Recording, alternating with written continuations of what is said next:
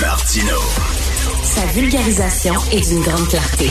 La controverse adore Richard. C'est comme ça.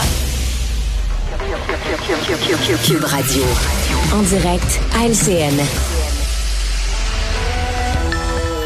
9h30, on va rejoindre Richard Martineau à Cube Radio. Salut Richard. Salut Jean-François. Écoute, tout le monde est un peu sonné de la réaction de François Legault hier. Hein?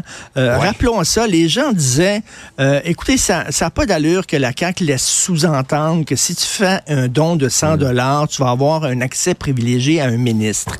Arrêtez ça de faire ça. Euh, et là, François Legault est allé complètement à l'autre bord. Il a dit, bon, c'est correct d'abord, on prendra plus d'argent du public, puis ça vient de finir. On demandait pas ça. là. C'est correct de donner un 100 dollars à un parti que tu as à cœur, Ouais. qui défend une cause. C'est pas ça, là.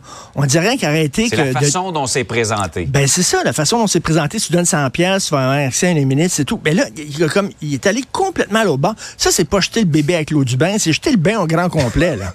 Il a pris le bain et il l'a jeté. Là. Les gens ne demandaient pas ça. Là.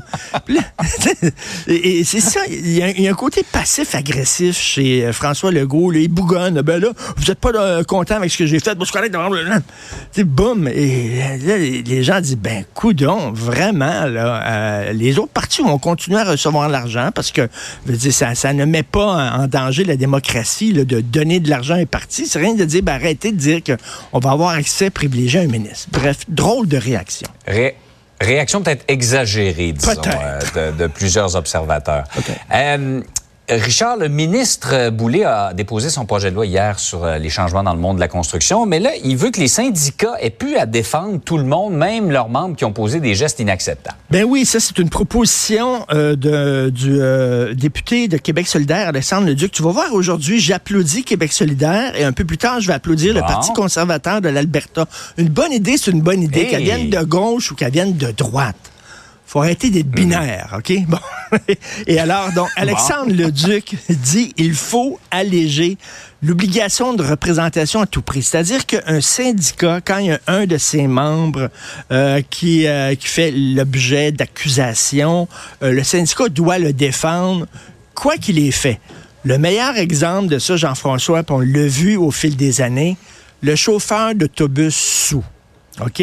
C'est arrivé Ouais. quelquefois un chauffeur d'autobus, que ce soit d'autobus scolaire ou d'autobus de, de- de- de transport en commun, euh, qui est pris en flagrant délit, il conduit en état d'ébriété, il met en danger tout le monde dans l'autobus. Son syndicat doit le défendre. Même si ce qu'il a fait est indéfendable. Même chose pour euh, des, des- des infractions à caractère sexuel. Et là, Alexandre Leduc dit, ben écoute, il va falloir à un moment donné, parce que le, le- le syndicat n'a pas le choix. C'est ça sa mission. Il doit défendre ses Ouais. membres. Et là, Alexandre Leduc, et c'est une sacrée bonne idée, dit, ben il va falloir libérer les syndicats, puis leur dire, ben vous n'avez pas à défendre l'indéfendable. Je trouve ça très bon. Mais d'un Ouais. autre côté, tu as vu ça? Je reviens sur l'affaire des, euh, des, des mesures disciplinaires dans les dossiers.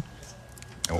On apprend dans le devoir, là, la FTQ disent si tu as été euh, accusé de- d'infraction Mhm. sexuelle, euh, ap- après deux ans, ça devrait disparaître de ton dossier.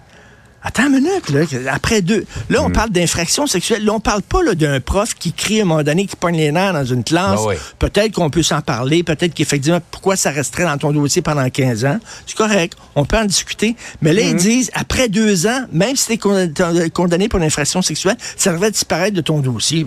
Je m'excuse, absolument pas.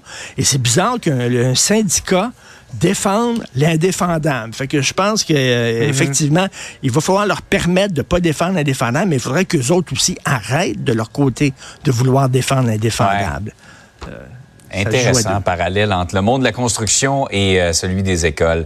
Ben justement, tu, tu y faisais référence il y a un instant, Richard. euh, L'Alberta a adopté une politique concernant les transitions sexuelles pour les mineurs. Ça fait beaucoup réagir.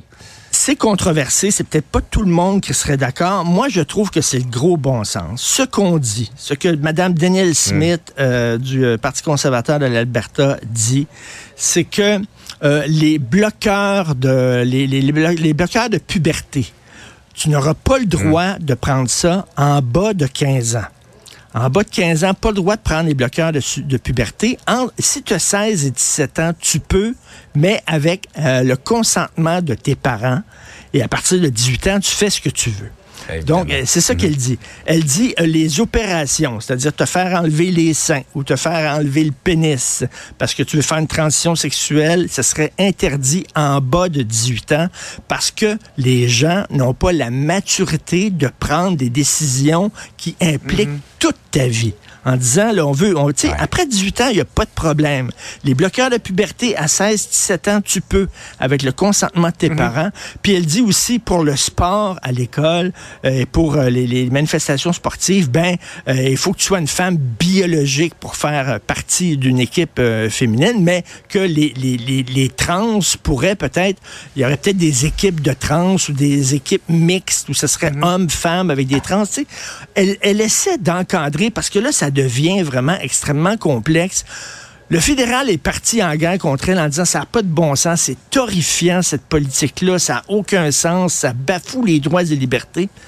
Moi, je trouve que c'est le gros bon sens de dire en bas de 15 ans, tu prends pas de bloqueur de liberté, de, de, puberté. Mais en même temps, Richard, moi, ce qui me rejoint, c'est le mal-être de ces jeunes-là qui ne se sentent pas nés dans le bon corps. C'est avec ça je sais bien, mais difficulté. On les laisse, on les laisse, euh, excusez-moi l'expression, mariner là-dedans. mais il y, a eu aussi des gens qui étaient jeunes, qui n'avaient pas la maturité pour prendre ces décisions-là, qui les ont prises, mmh. qui l'ont regretté aussi. Là. Et ça, c'est documenté aussi. Là. là, on dit, regarde, si tu as 15 ans, ben attends, attends deux ans pour prendre un bloqueur de liberté. Attends un an. Si avec le, as le consentement de tes parents, 16 ans, mhm. tu vas pouvoir. À 17 ans, tu vas pouvoir. Puis à 18 ans, il n'y a aucun problème. Ce sera ton choix à toi. Euh, c'est aussi pour protéger les jeunes. On leur dit qu'ils n'ont pas la maturité pour conduire. Ils n'ont pas la maturité pour prendre de l'alcool. Ils n'ont pas la maturité pour avoir une arme à feu. Mais ils pourraient prendre des décisions aussi graves que ça.